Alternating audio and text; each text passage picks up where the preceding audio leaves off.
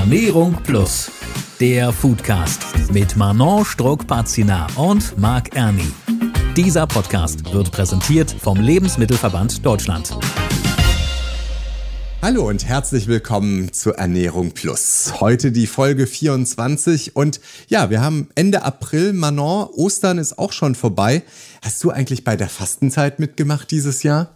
Nein, also auch nicht nur dieses Jahr nicht, sondern Fastenzeit äh, mache ich generell nicht mit. Okay, das heißt auch nichts, was damit zu tun hat. Es gibt ja viele, die sich dann irgendwelche Vorsätze machen, die keine Ahnung in der Zeit keinen Alkohol trinken möchten oder vielleicht sogar die ganz mutigen auch nicht rauchen möchten, die normalerweise rauchen.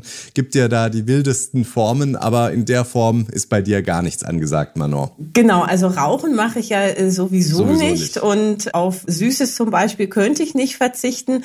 Aber was ich ja die ganze Zeit schon mache, äh, ich esse ja kein Fleisch. Ich bin ja Vegetarierin. Also von daher habe ich ja was das angeht, das ganze Jahr Fastenzeit. Ich verstehe, okay, alles klar. Ja, ich muss mich outen. Ich habe auch während der Fastenzeit nicht wirklich gefastet und äh, gut, rauchen tue ich ja zum Glück auch schon seit einigen Jahren nicht mehr und alles andere, was Fleisch angeht oder so, da habe ich jetzt tatsächlich auch nicht wirklich verzichtet. Aber gut, muss man ja auch nicht unbedingt, sofern man sich ansonsten gesund ernährt. Manon, da bist du wahrscheinlich auch viel weiter vorne dabei als ich. Aber nichtsdestotrotz, es gibt ja mittlerweile auch die verschiedensten Diäten und Ernährungsformen. Und wir haben uns überlegt, dass wir uns das heute mal ein bisschen genauer anschauen, weil man da ja auch ganz leicht mal den Überblick verliert, oder? So sieht es aus, besonders wenn man mal so in die Medien schaut. Da gibt es ja ganz viele Namen, die man da liest, wie man sich ernähren kann oder sollte. Und da wollen wir jetzt mal ein bisschen Licht ins Dunkel bringen. Ja, da haben wir ja wieder einiges zu tun und deswegen haben wir uns auch heute wieder eine Expertin eingeladen. Die ist Ökotrophologin und heißt Katrin Kleinesper. Katrin Kleinesper ist Diplom-Ökotrophologin und seit mehr als 25 Jahren selbstständig. Als Ernährungsexpertin ist sie Buchautorin, gibt Seminare, unterstützt viele Sportlerinnen, Sportler und Vereine in Ernährungsfragen und ist in den Medien eine gefragte Interviewpartnerin. Dann starten wir durch und sagen erstmal Hallo. Hallo und vielen Dank für die Einladung. Ja, sehr gerne. Bei Ernährungsformen denken wir ja oftmals erstmal an vegane oder vegetarische Ernährung. Da ist Manon hier auch Expertin. Aber es gibt ja auch noch ganz, ganz viele weitere Ernährungsformen. Gibt es da irgendwelche Trends, die gerade besonders angesagt sind, Frau Klein-Esper? Ja, also Trends gibt es ja immer ständig, immer wieder neue. Aber ich glaube, so was so besonders im Vordergrund steht, ist Paleo, intuitives Essen, auch ganz äh, modern und dann immer Low Carb und Low Fat im, im Krieg miteinander, wollte ich gerade sagen. Dann nochmal die weitere sehr kohlenhydratreduzierte Ernährung, ketogene Ernährung. Aber auch jetzt so ein bisschen mehr um gesundheitliche Sachen, entzündungshemmende Ernährung, auch Detoxen, Säurebasenhaushalt, auch Ayurveda, um mal so ein bisschen äh, asiatische Richtung CCM, traditionelle chinesische Medizin, Makrobiotik. Das der Ursprung, äh, die Vollwerternährung, aber ich glaube, der ein oder andere hat auch noch Trennkost im Hinterkopf und vielleicht auch noch die Blutgruppendiät. Also um nur mal ein paar zu nennen. Jetzt haben Sie ja gerade Detoxen gesagt. Da fällt ja dem einen oder anderen vielleicht eher äh, so das Detoxen nach zu viel Alkoholgenuss ein. Das hat ja was mit, mit Entgiften zu tun. Um was geht es da genau? Also Detoxen, ich sag mal, wo wir gerade auch über die Fastenzeit gesprochen haben, ist ja die natürlichste Detox-Phase. Ne? So, man nimmt einfach mal gar nichts mehr zu sich. Ist für mich auch nicht so schön, weil ich sehr gerne esse, aber wenn man sich schon zum Beispiel auch vegan ernährt, wäre das schon auch Detoxen. Oder wie in der Fastenzeit dann einige auf Süßigkeiten oder Alkohol verzichten, wäre auch Detoxen. Ne? Und wenn man das komplette Programm machen möchte, ich habe dazu ja ein Buch geschrieben über die Detox-Kur, dass man halt dann wirklich sich vegan ernährt, auf Zucker, Alkohol, Kaffee, Getreide sozusagen verzichtet, um einfach mal so Fast Food, vielen Zusatzstoffen, viel Alkohol, viel Zucker, um die Leber also unser Entgiftungsorgan, einfach auch mal zu entlasten. Und meiner Meinung nach kann man das halt auch mal so zehn Tage gut machen Und das bringt wirklich etwas? Also auch wenn ich das nur für ein paar Tage mache, praktisch, ich ernähre mich jetzt, sage ich mal, das ganze Jahr ansonsten vielleicht nicht ganz so gesund, aber dann sage ich zweimal im Jahr, zehn Tage, ziehe ich das jetzt radikal durch. Und dann hat man da schon einen Effekt. Also gibt es dafür auch wissenschaftliche Beweise? Also die Wissenschaft, die streitet sich da kolossal, weil die Ärzte oder so sagen dann immer so, wir haben Leber, wir haben Lymphe, wir haben ja, Verdauung und Schweiß und wir haben ja einen super mega tollen Körper. Der macht das eigentlich, sag ich jetzt mal ein Tüdelchen, super. Aber in der heutigen Zeit sind wir gestresst. Wir sind häufig übersäuert. Wir ernähren uns vielleicht eher nährstoffarm, nicht so nährstoffreich. Ich sag extra nicht gesund und ungesund, sondern ich finde ja immer diese Differenzierung ganz wichtig, dass man eher nährstoffreiche Lebensmittel, damit man halt auch nicht in nährstoffarmen mit einem schlechten Gewissen arbeitet. Ne? also das ist ja eher so meine Idee von Ernährung. Und äh, deshalb ist es wissenschaftlich auf jeden Fall noch so ein bisschen, ich sag mal vorsichtig, auf der Kippe. Aber jeder, der das schon mal gemacht hat, merkt es am eigenen Körper. Also man hat ein besseres Geschmacksempfinden, man bekommt bessere Haut, man fühlt sich irgendwie fitter und vitaler, weil der Körper alle Nährstoffe bekommt, die er braucht. Und wenn wir dann halt auch mal aus dieser Zucker-Junkie-Falle, sag ich mal dazu, rauskommen, dann braucht man hinterher keinen oder weniger Zucker. Aber da muss ich jetzt noch mal nachfragen. Also Zucker per se ist ja nicht ungesund oder gefährlich, Nö. sondern es kommt Nö. ja dann auf die Dosis an. Sie genau. hatten jetzt eben äh, gesagt, äh, bei Detoxen geht es darum, dass man bestimmte Stoffe weglässt, wie Alkohol, wie, wie Zucker. Was müsste man noch weglassen und warum ausgerechnet die? Also Alkohol leuchtet mir total ein. Koffein gehört vielleicht auch dazu. Das Wort Detoxen beinhaltet ja dann eigentlich, dass das giftige Stoffe sind, aber sind es ja eigentlich ich gar nicht. Also was passiert da genau im Körper und was darf man überhaupt dann noch essen? Also was, ich fange mal an mit, was darf man essen? Also alles, was pflanzlich ist. Also es ist eine vegane Ernährung und das ist halt viel Obst, Gemüse, Nüsse, Kerne und natürlich auch viel trinken, um eben die Sachen auch, die man, die der Körper nicht mehr braucht, auszuleiten. Und man hat halt bestimmte Stoffe, die über die Leber entgiftet werden müssen. Also Alkohol, Nikotin, Kaffee und, und entgiften ist vielleicht schon ein zu hoher Begriff, abgebaut werden. Also grundsätzlich, wer sich halt eher nährstoffarm ernährt, da muss die Leber halt einfach viel tun. Und um die Leber mal zu entlasten und wirklich frei zu werden von diesem ganzen ständigen Stress, deshalb sag ich in meiner Detox-Kur, kein Zucker, kein Alkohol, kein Getreide, also eben auch das Gluten, keine tierischen Lebensmittel und eben nur pflanzlich essen. Und gibt es stattdessen etwas, wovon man mehr essen sollte, als man vielleicht üblicherweise isst? Also man soll viel weglassen, aber gibt es etwas, wovon man dann noch mehr essen muss? Ja, alles andere. Obst, Gemüse, Nüsse. Man kann auch Amaranth oder Quinoa nehmen, weil das ist eher basisch unterwegs. Also es geht beim Detoxen ja auch um Säurebasenhaushalt, ne, dass man basisch wird und eben dadurch sich dann aus dem sauren Gewebe, sage ich mal, dann eben auch Stoffe lösen können, die man dann ausscheidet. Also man kann sie schon satt essen. Unbedingt. Gut. Unbedingt. Also man muss nicht hungern, um Gottes Willen. Ne? Also bei mir gibt es auch bei der Detox-Kur drei Mahlzeiten am Tag, aber ich habe auch Snacks oder eben auch noch Smoothies, die man noch zusätzlich äh, zu sich nehmen kann. Also auf keinen Fall hungern. Ich finde ja Essen schön, hatte ich schon erzählt. Ne? okay, dann hoffe ich mal, dass es auch für alle Diäten gilt, weil Sie haben ja noch viele weitere Ernährungsformen vorhin genannt, unter anderem mhm. auch die Paleo-Diät. Was hat es ja. denn damit genau auf sich? Die Paleo-Diät ist so die Ursprungsdiät, also man sagt auch aus Steinzeit-Diät, aber da kann man sich schon fast vorstellen, was man da essen darf. Also alles, was in der Steinzeit, also was wir sammeln, pflücken konnten, das ist erlaubt und alles, was wir anbauen oder eben züchten, ist nicht erlaubt. Da ist es fast ähnlich wie beim Detoxen. Also man isst Gemüse und Obst und Nüsse, aber auch wiederum da Fleisch und Fisch, Eier und Geflügel. Gut, wobei es jetzt wahrscheinlich schwierig wird, Mammut zu finden. Hm, heutzutage nicht mehr, aber wird auch erwähnt, dass es möglichst eben Biofleisch sein sollte und nicht aus Stallhaltung oder eben konventionell gefüttert. Fette sind erlaubt, Öle sind erlaubt, alles, was so natürlich ist, unverarbeitet. Andersrum gesagt, also industriell verarbeitete Lebensmittel sind gar nicht erlaubt und auch sowas wie Getreide nicht, weil man hatte damals noch keine Getreidefelder. Zucker, Zuckerersatzstoffe, Süßstoffe, alles nicht erlaubt. Milchprodukte auch nicht, man hatte keine Kuhhaltung. Genau, also das ist ganz, ganz natürlich, man sagt sozusagen back to the roots. Ich bin ja ein Fan von Innovation, von innovativen äh, Technologien und das wäre jetzt wirklich das genaue Gegenteil. Also das ist ja dann ohne Technologie. Warum sollte man sich im Jahr 2023 ernähren wie in der Steinzeit?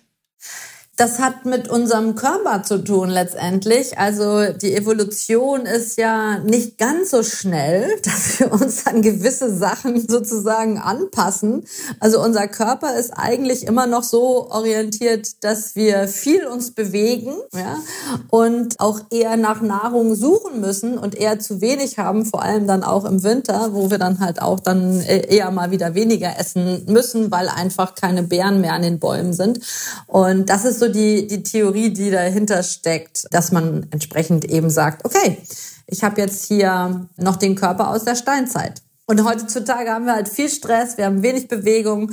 Manche gehen aus der Wohnung, fahren mit dem Fahrstuhl in den Keller, steigen ins Auto, fahren in die Firma, parken in der Garage, fahren mit dem Fahrstuhl wieder hoch, sind da acht bis zwölf Stunden und dann das Gleiche zurück. Also diese 10.000 Schritte am Tag. Hm. Lässt sich so eine Ernährungsform denn überhaupt heute dauerhaft durchziehen? Letztendlich kann man jede Ernährungsform durchziehen, wenn man diszipliniert ist und dran bleibt. Aber das bedeutet dann halt auch immer viel Verzichte. Also man ist auch bei vielen nicht mehr so ganz gesellschaftsfähig. Wobei es dann ja auch jetzt bei vegan sich ernährenden Menschen, das ist ja, ne, wie wir am Anfang schon gesagt haben, das ist ja mittlerweile schon gang und gäbe und normal. Und in den meisten Restaurants gibt's mittlerweile schon vegane Gerichte. Das aber jetzt so bei Paleo oder ich habe jetzt gerade einen Auftrag, ketogene Rezepte zu entwickeln. Das ist zum Beispiel noch nicht so gang und gäbe, ne, das unterwegs zu bekommen. Also Paleo ist ja jetzt äh, weniger vegan, sondern äh, hat ja auch viel mit Fleisch zu tun. Mit ja. Bio haben Sie ja gerade gesagt oder vielleicht ja. auch Wildfleisch. Für jemanden, der jetzt kein Fleisch isst, also die Kombination vegetarisch, Paleo, das würde nicht funktionieren, oder? Da, da wird man nicht satt. Das schließt sich zu sehr aus. Ich habe tatsächlich auch schon äh, Paleo-vegane Kochbücher gesehen, aber das ist dann schon auch sehr kompliziert. Also es äh, geht wohl, aber schwierig. Weil man darf ja auch keine Hülsenfrüchte essen, damit hat man auch keinen Tofu und also kein Getreide. Wird schon schwierig dann auch mit der Eiweißversorgung. Ja. Ach so, also Hülsenfrüchte geht bei Paleo auch nicht. Das Nein, ist, ah, werden ja, okay. auch angebaut sozusagen. Ja, okay. Ne? Ja, ja. Wachsen ja nicht im Urwald. Nee, das, das stimmt. Also das wäre definitiv nicht meine Ernährungsform. Das muss ich Nein. jetzt mal klar sagen. Aber Nein. apropos äh, meine Ernährungsform, wie weiß man denn, was das Richtige für sich ist? Intuitives Essen. Was hat es denn damit auf sich? Das intuitive Essen, wie der Name eigentlich schon sagt, ist, dass man auf seinen Körper hört, wann habe ich Hunger, wann bin ich satt. Das ist das Entscheidende bei intuitiven Essen. Mein Problem damit ist, dass viele Leute einfach ein Körpergefühl verloren haben, weil sie gestresst sind, weil sie keine Zeit haben zum Kochen, weil sie nicht einkaufen gehen, weil sie unterwegs sich versorgen mit Fastfood und so weiter.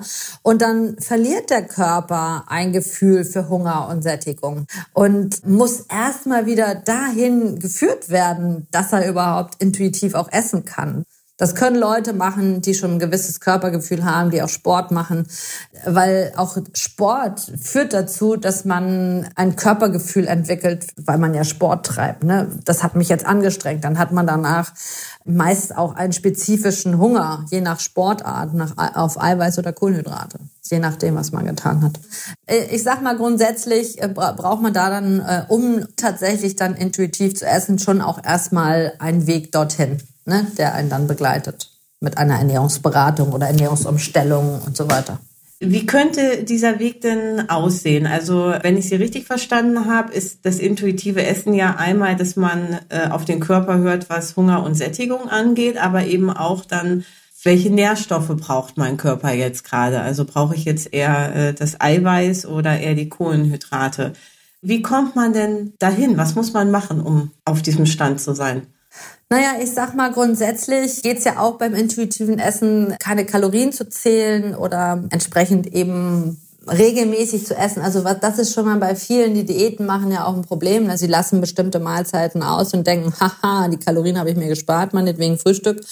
Und dann kommt aber irgendwann ja dann der Hunger. Also ich gebe immer so gerne die Big Five für die Ernährung, die dann halt auch immer hilfreich sind, das ein oder andere zu verändern. Also ich sage immer zwei Hände voll Obst am Tag sollten gegessen werden, drei Hände voll Gemüse am Tag, eher Vollkornprodukte statt Weißmehlprodukte, weil die natürlich auch mehr, also beides hat mehr Mikronährstoffe, also Vitamine, Mineralstoffe, Spulemente und auch Ballaststoffe, die dann auch den Körper und den Blutzucker lange satt halten. Dann eben, was ich eben schon gesagt habe, regelmäßig essen, Nummer drei, weil wenn man nämlich in eine Heißhungerattacke verfällt, dann ist die Entscheidung leicht für Zucker, weil das haben wir gelernt, dass das dann der schnelle Energie Energielieferant ist, der uns sozusagen vorm Tod bewahrt. Apropos, ne, Steinzeitmensch.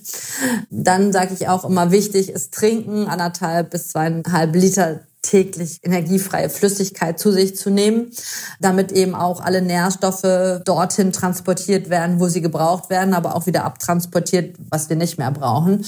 Und mein Favorite als Nummer five ist immer noch Fisch oder Meerestiere, weil diese liefern viel Jod und Jod ist für unsere Schilddrüse wichtig. Und die Schilddrüse produziert Hormone, die für den Stoffwechsel wichtig sind, auch unter anderem für die Gewichtsregulation und auch für die Wärmeregulation. Und das ist meiner Meinung nach so der Weg zu intuitivem Essen. Wenn man diese fünf auf der Reihe hat, sag ich mal, dann kann man da mit Sport, also es ist immer auch mit Sport kombiniert, auf jeden Fall seinem Körper schon mal besser vertrauen.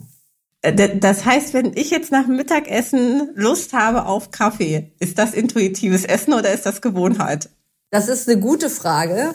Das kann beides sein. Also wahrscheinlich ist es Gewohnheit, würde ich mal sagen. So wie viele, die nach dem Essen, nach dem herzhaften Mahlzeit sagen, so, jetzt brauche ich noch was Süßes. Das ist eher Gewohnheit. Okay. Aber äh, um vielleicht nochmal so die drei Regeln bei intuitivem Essen zu sagen, also man soll halt essen, wenn man Hunger hat, man soll aufhören zu essen, wenn man satt ist und man soll sich halt keine Verbote erteilen. Ne? So, das sind nochmal so die, die drei wichtigen Punkte für intuitives Essen. Jetzt haben Sie ja gerade auch schon mal so ein bisschen die Schilddrüse erwähnt. Das heißt, wir sind jetzt schon so ein bisschen auch bei Gesundheitsernährungsformen. Da ist ja die entzündungshemmende Ernährung auch ein Thema. Für wen ist die denn jetzt genau geeignet? Naja, wie der Name schon fast sagt, ist jeder Mensch, der Entzündungen hat, für den ist natürlich eine entzündungshemmende Ernährung gut. Und das muss jetzt nicht unbedingt nur ein entzündeter Zahn sein. Es geht ja dann auch weiter in Richtung Arthrose, in Richtung Rheuma, selbst auch Asthma, Neurodermitis. Also ich sag mal, das ist schon sehr vielfältig mit der entzündungshemmenden Ernährung. Bringt es auch was, wenn ich das präventiv mache? Also wenn ich denke, ich könnte vielleicht irgendwann eine Entzündung bekommen, um dem Ganzen vorzubeugen? Oder ist das wirklich nur dann, also ist es eine richtige Gesundheitsernährungsform, wenn ich wirklich gerade akut etwas habe?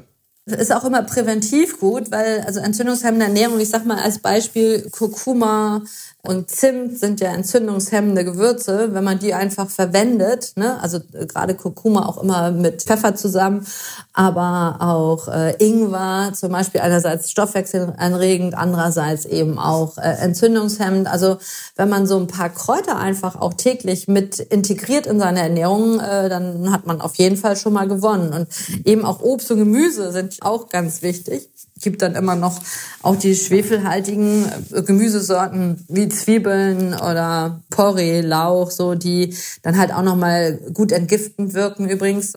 Auch beim Fleisch, äh, da haben wir die Arachidonsäure zum Beispiel, die sehr sehr entzündungsfördernd wirkt und das ist eben viel in Schwein, Huhn und Pute enthalten. Also äh, ganz anders als bei der mediterranen Ernährung zum Beispiel sollte man bei Entzündungen eher rotes Fleisch essen, also Rind Rind und Lamm. Die haben wenig Arachidonsäure.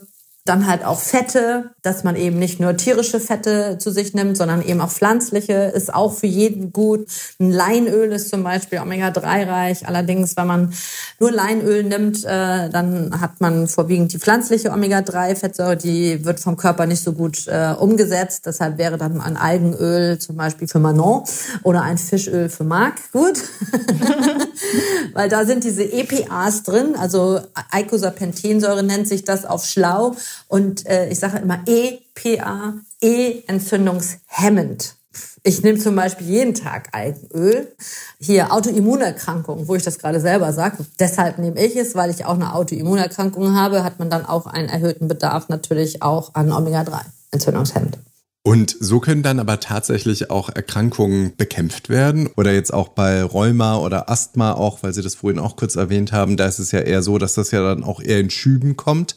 Das mhm. heißt, man beugt diesen Schüben vor oder kann man damit auch grundsätzlich Krankheiten von vornherein vorbeugen? Auf jeden Fall kann man vorbeugen. Man darf ja immer keine Heilversprechen machen. Insofern ist das jetzt eine schwierige äh, Frage für mich. Und ich kann eigentlich sagen, zu 100 Prozent kann man bei allen Krankheiten was mit Ernährung machen.